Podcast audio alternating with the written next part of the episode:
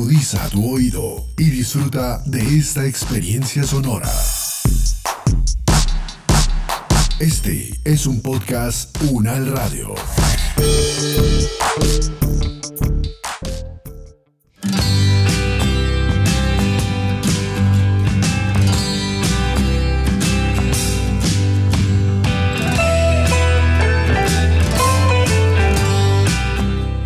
César, vení a acompañarme que quiero ir a mercar las fruticas y la verdura para esta semana. Pero en esta ocasión voy a buscar comida sana, comida de verdad, con la ayuda de la agroecología. ¿Cómo así ve? No entiendo, ¿y es que lo que te comes no es comida de verdad? No entendía ahí, Diego, ¿oís? Mira, no todo lo que vemos en los supermercados y aún en la propia galería es sano. La gente cree que porque compra los alimentos crudos, vienen de prácticas agrícolas sostenibles y respetuosas con el medio ambiente. Ahora sí, viejo Diego, me dejaste de frito. Barájamela más despacio. No te preocupes, César. Eso no te lo voy a explicar yo, pero sí sé quién lo puede hacer a las mil maravillas. Te voy a presentar a la profesora Marina Sánchez de Prager, doctora en agronomía y es una de las autoridades en Latinoamérica en agroecología y está aquí cerquita, en la Universidad Nacional de Colombia, sede Palmira. Camina y verás.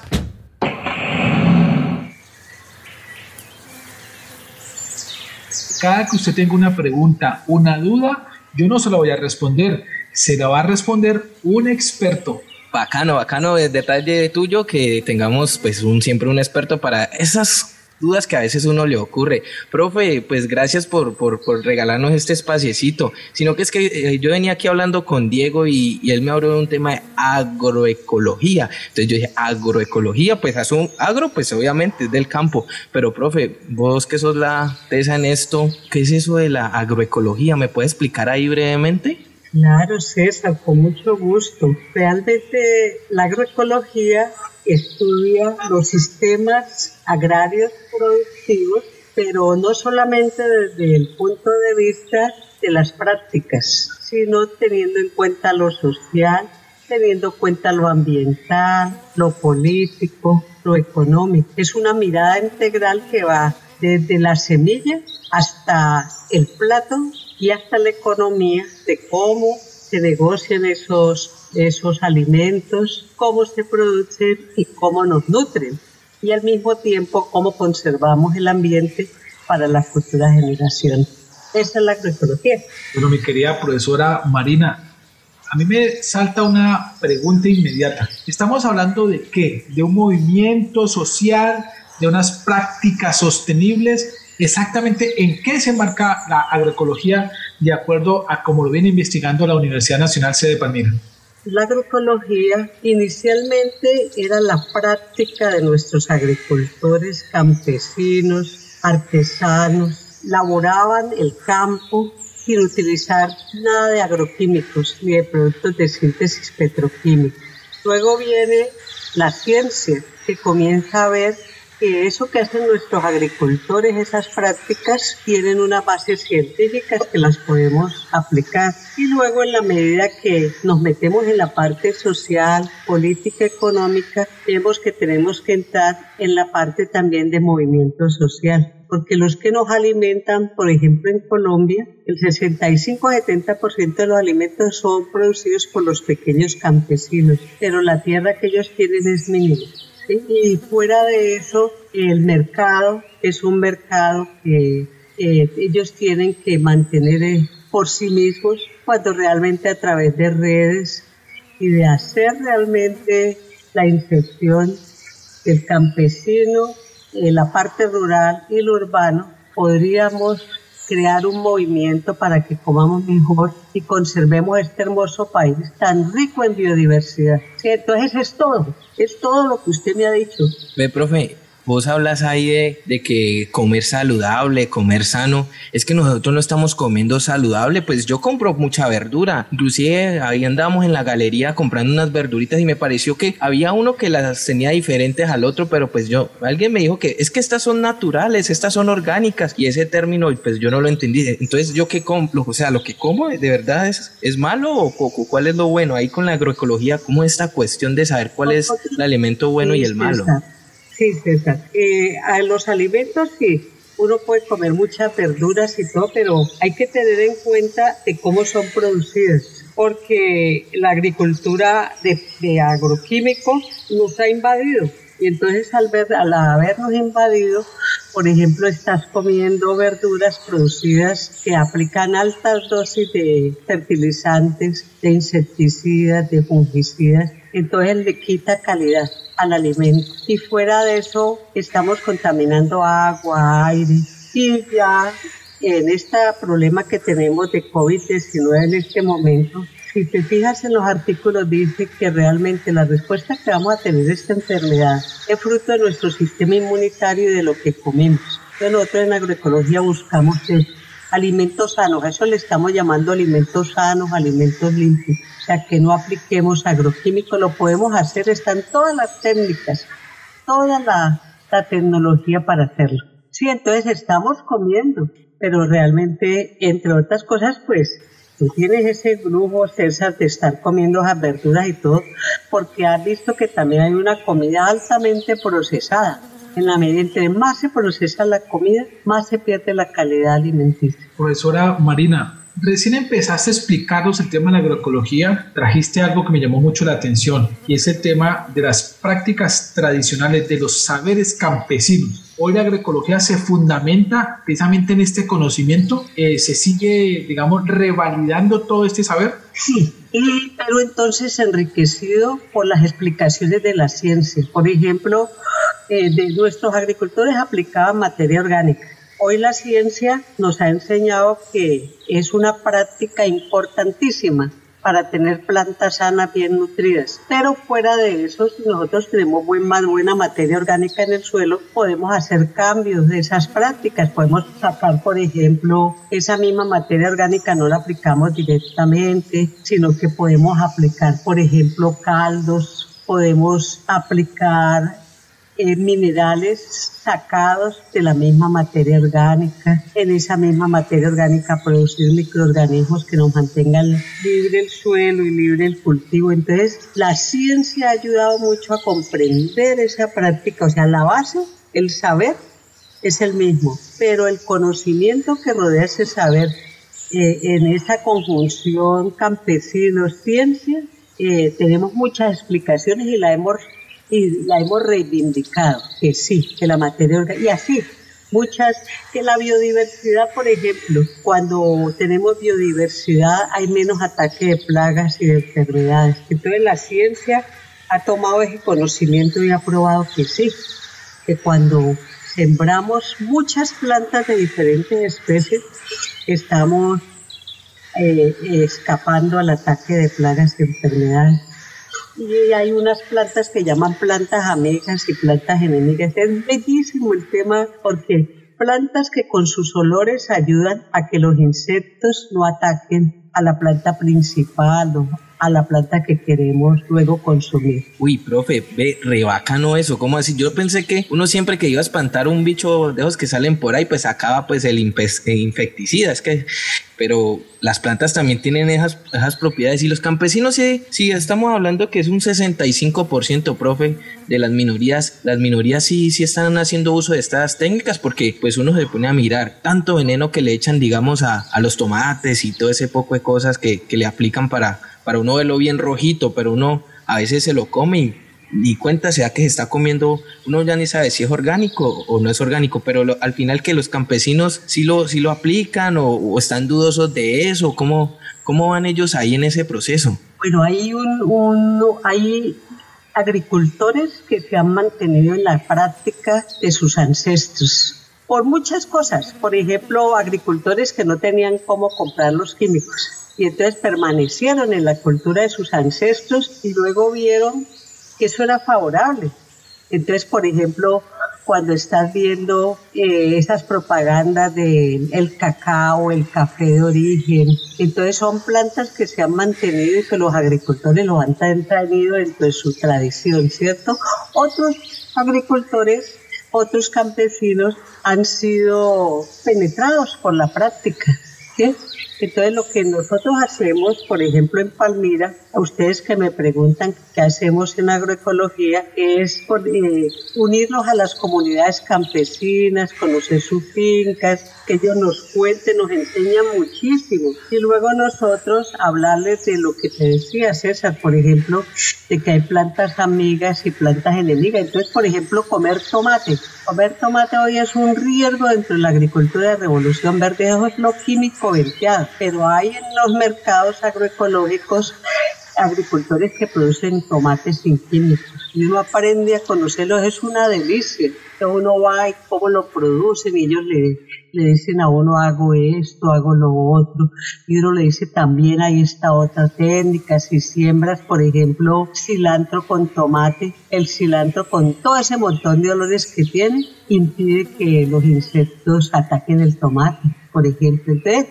son saberes desde allá, desde la práctica del agricultor y saberes desde la ciencia y que intercambian. Y entonces yo era una, yo fui una persona que dejé tomar, comer tomate añísimos hasta cuando volví me encontré con agricultores produciéndonos, fui a sus fincas y pude ver todo el proceso y no, que comer tomate es una, no hay, ahora algo más rico que un huevito de una gallina feliz con arrocito y tomatico, no, yo creo que eso no, yo no sé ustedes, para mí eso es un manjar, ¿no?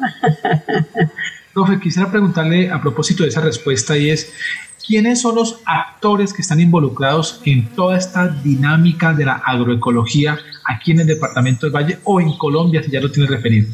Sí, en Colombia se están haciendo una serie de estudios porque hay un poco de campesinos que sin saberlo están haciendo agroecología no los sectores está, que se está promoviendo un censo de agricultores agroecólogos, ¿cierto? Pero en toda parte hay. En toda parte encontramos agricultores que están produciendo sin. Y en algunos sitios pues ya están referenciados. Por ejemplo, en el caso específico del Valle del Cauca, hay una red que se llama Red de Mercados Agroecológicos del Valle del Cauca. Está en 10 municipios no lo formamos nosotros, lo formaron los mismos agricultores.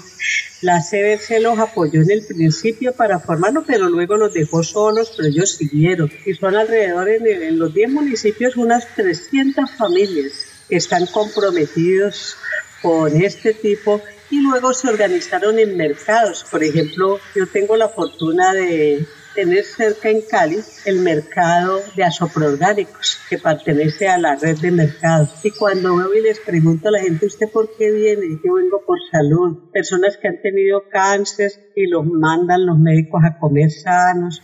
Otras mujeres que dicen, tengo niños pequeños, me gustaría que crecieran bien nutridos y entonces se forman unos diálogos porque allí los que venden son los pequeños campesinos que vienen de sitios cercanos a Cali, que tienen sus fincas, unas bellezas de fincas, que también las visitamos.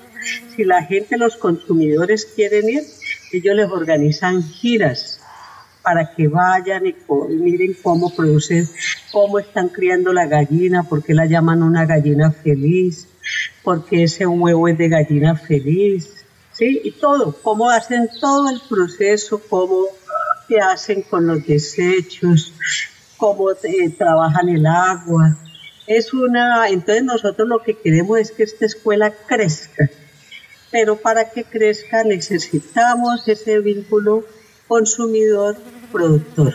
Sí, o sea, que haya más consumidores pidiendo esto y nos hemos juntado con médicos, entonces ya tenemos médicos hablando comernos el arco iris como el que usted tiene a su espalda. Ahí tenemos varios colores del arco iris. Entonces, que lo ideal si queremos nutrirnos bien es que nos comamos todos los colores que nos da la naturaleza. Bastante interesante el tema ahí sobre cómo, cómo a veces nosotros no nos damos cuenta de cómo hacen lo que comemos. Eso de ir a visitar a los campesinos me está sonando, Diego. Deberíamos pegarnos la edita ahí un momentico ahí a la montaña. Yo sí que, sobre todo el Valle del Cauca tiene varias montañas.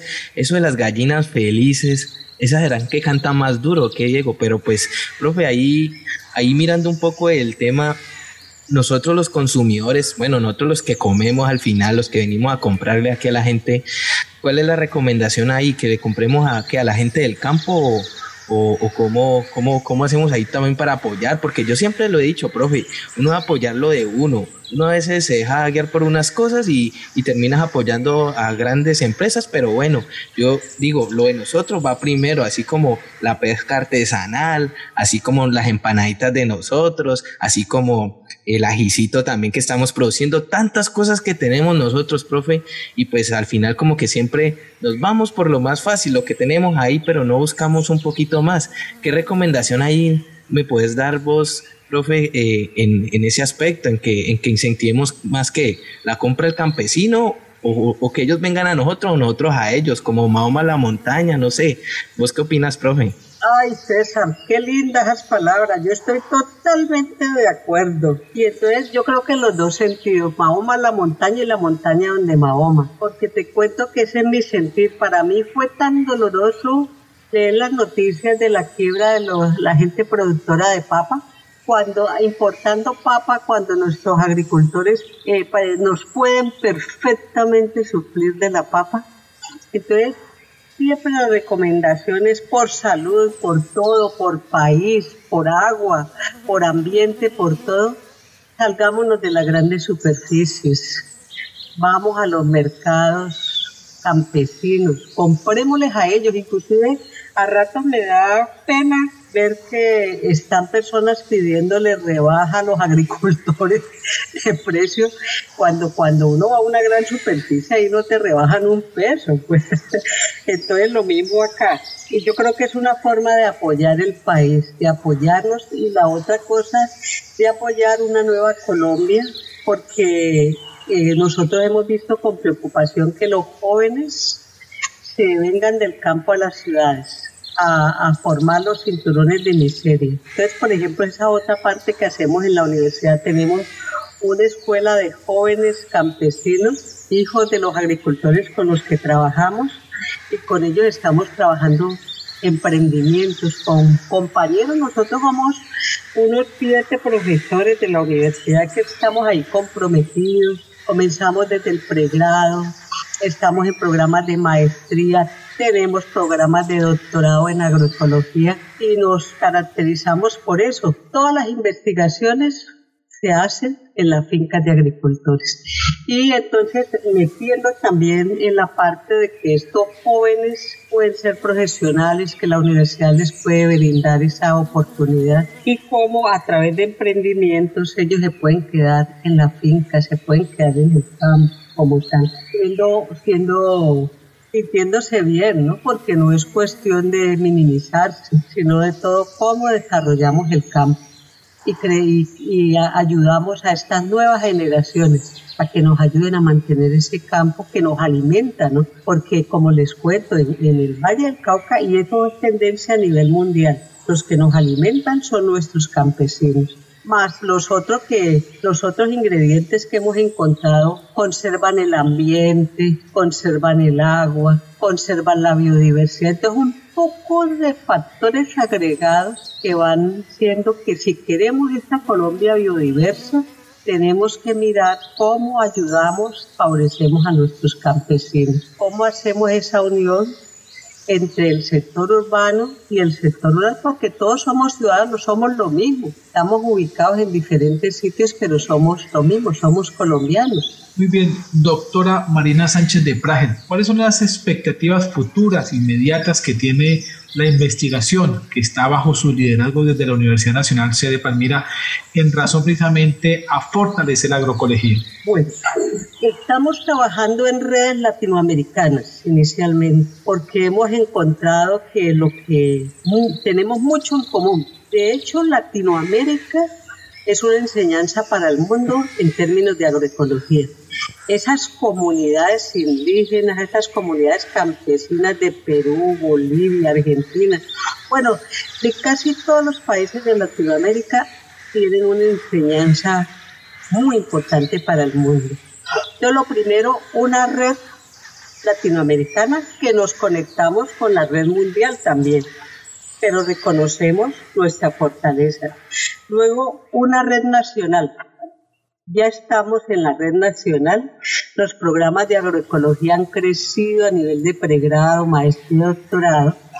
Y unirnos a la red de campesinos y hacer eh, fuerza a través de crear vínculos con los sectores políticos, con los sectores gubernamentales, para que ellos comprendan que es por aquí, que el futuro no solamente de Colombia, sino de la humanidad, está en la agroecología. Entonces, solo eso cómo lo podemos demostrar. Esto no pueden ser palabras, porque acá yo lo estoy diciendo muy fácil. Eso es con investigaciones, con cifras. Cuando yo les estoy diciendo a ustedes, hemos mostrado que cuando el suelo se, la planta, hay un cultivo biodiverso, circula mejor el agua, circula mejor el carbono, eh, eh, hay allí el, se captura carbono, o sea que hay menos gases de efecto invernadero, esto no lo podemos dejar en palabras, tenemos que ponerlo en cifras y las investigaciones nos dan los argumentos y las cifras. Entonces, entonces la otra cuestión, no podemos meternos en la investigación por la investigación para publicar. Tenemos que la investigación que vaya a nuestros agricultores, que vaya a nuestra ciudadanía y necesitamos tener políticos conscientes que nos hagan los nexos y permitan que el país no siga importando esas altas cantidades de agroquímicos ni que nos quieran rociar con glifosato, porque el glifosato ya está súper demostrado que por ahí no es. Entonces todo esto es red, un poco de puntos que se intersectan y que nos cruzamos eh, en diferentes espacios y en diferentes acciones. Eso es lo que tenemos planificado para el futuro. Y el futuro, nosotros somos ahora personas, pero necesitamos formar otras y otras y otras. Necesitamos formar ciudadanía. Si podemos llegar, si podemos crear conciencia, tocar corazones, qué felicidad, porque es ampliar la red. Ve, profe, mira, ese montón de información yo no la tenía aquí clara, pero definitivamente gracias Diego por definitivamente sí, la profe, una tesa, discúlpame profe que te diga así, pero eso es una hora para ese tema y me dejaste pensando muchas cosas que a lo bien, a lo bien voy a empezar a aplicar, sobre todo empezando en mi casa, voy a decirle ahí a mi mamá que estemos revisando bien dónde es que estamos comprando la, la comida porque, uy, yo quiero cuidarme y también quiero aportar porque yo siempre lo he dicho, profe y, Diego, el campo palmirano, vallecaucano y el campo colombiano son los que nos están sosteniendo y sin ellos, pues, baila, nos morimos de hambre.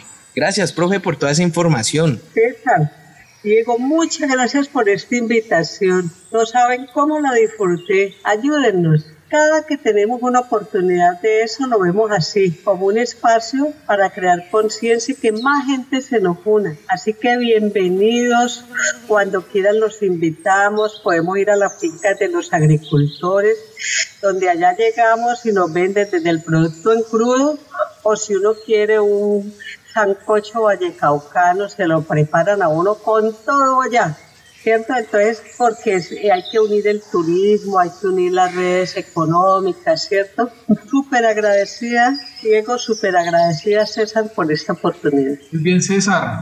Entonces, pues con el agradecimiento ya a la doctora Marina Sánchez de Praje, porque está sí es doctora, hombre, vámonos para otro lado. Hemos dicho, le invito a la finquita para que hablemos con campesinos y usted escuche de primera mano cómo es este tema de las sabidurías ancestrales para garantizar nuestra comida. Ya vámonos pues, César. Listo, Diego, fuímonos.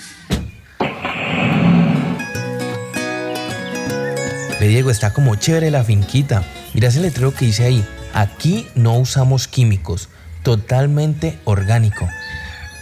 Voy a preguntarle a estos dos. Ve, amigazos, ¿ustedes por qué es que no usan químicos? Perdí pues prácticamente pues mm, diría yo que un 60, un 70% de mis ojos a causa del veneno, fumigando palabroca, fumigando las matas con veneno.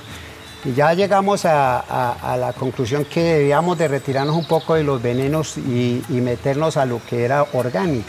Pero ¿qué beneficio reciben, digamos, ustedes y qué beneficio también recibe el medio ambiente? 330 familias que sacan productos al mercado cada semana han logrado a través de estas propuestas de producción agroecológica, mejorar su calidad de vida y hoy es posible producir café orgánico, producir hortalizas de excelente calidad, con excelente presentación, haciendo uso de abonos orgánicos, de algunas prácticas como lo de eh, rotación de cultivos, asociación de cultivos, que nos permiten tener unas condiciones de muy saludables a nivel de, de, las mismas plantas. Yo pensé que yo ayudaba al planeta solamente con el tema del reciclaje, pero ya vi que lo que estoy comprando y lo que estoy comiendo también hacen un cambio totalmente diferente. Ve, amigazo, ¿me, ¿me puedo bajar una mandarinita de ahí? Sí. Ah, bueno, gracias.